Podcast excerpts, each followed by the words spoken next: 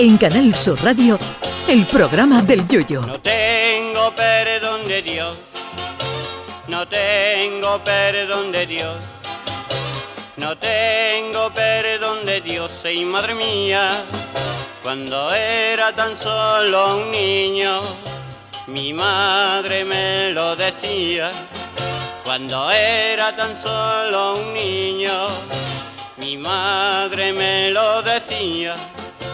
No tengo perdón de Dios, no tengo perdón de Dios, no tengo perdón de Dios.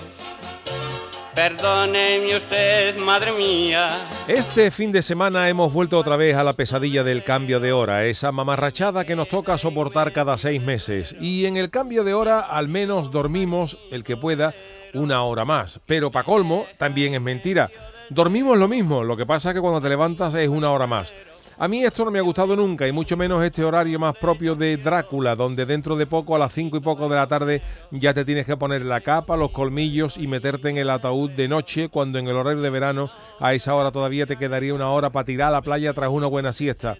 Este horario de invierno quizás sea bueno para países nórdicos, países donde han tenido que cerrar las fábricas de ray y las de crema bronceadora, países donde la gente está tan blanca que allí a Iniesta lo confunden con Stevie Wonder, pero los países a los que nos gusta salir a la calle como todavía hay sol, este horario es una mojonada de las gordas.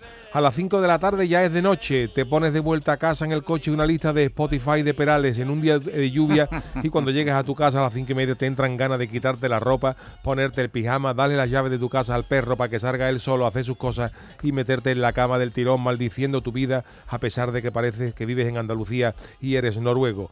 Y lo peor de todo es que cuando han sonado las campanas de que más temprano que tarde se podrá acabar el cambio de hora, el que van a dejar, el horario que nos van a dejar es el de invierno en vez de dejar el de verano. Con la supresión del horario de verano podemos vernos en la playa a las 8 de la tarde ya de noche. Tristeza máxima, que vamos a tener que ir a la playa vestido de pierrot con la lagrimita caída por la mejilla.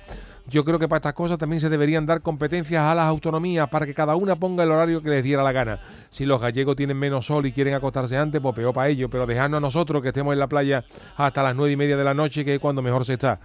Yo pondría en Andalucía un horario fijo donde no anocheciera hasta las once y media de la noche, quitaría el tramo de las seis a las siete y media de la mañana y pondría por ley no levantarse nunca antes de las 8, no por flojera, oiga, que aquí trabajamos las mismas horas que ustedes, los que nos critican, sino porque sabemos mejor vivir mejor la vida. Lo de ahorrar luz es una hojana gorda y nunca lo he entendido porque si amanece antes, también oscurece antes y se encienden las luces antes. Y si me dicen que por la fábrica, que es donde se gasta la energía gorda, díganme una fábrica de Airbus, por ejemplo, o una fábrica de coches o unos grandes almacenes, donde apaguen las luces a las 7 de la mañana porque ya hay luz en la calle y se ve bien. Ojana gorda, se lo digo yo. Si el gobierno o la Unión Europea quieren mejorar nuestra calidad de vida, lo que a las 12, a las 3 hay que hacerlo con los billetes en la cartera que cuando tenga 200 euros sean 300 de la noche a la mañana, que la hipoteca baje de las tres cifras a las dos, que cuando sean las 3 de la tarde sean las dos otra vez y te paguen esa hora todos los días. Todo lo demás es hojana gorda y como dice Julio Iglesias, y lo sabes. Ay, mi velero, velero mío. Canal Sur Radio. Llévame contigo a la orilla del río. El programa del Yoyo.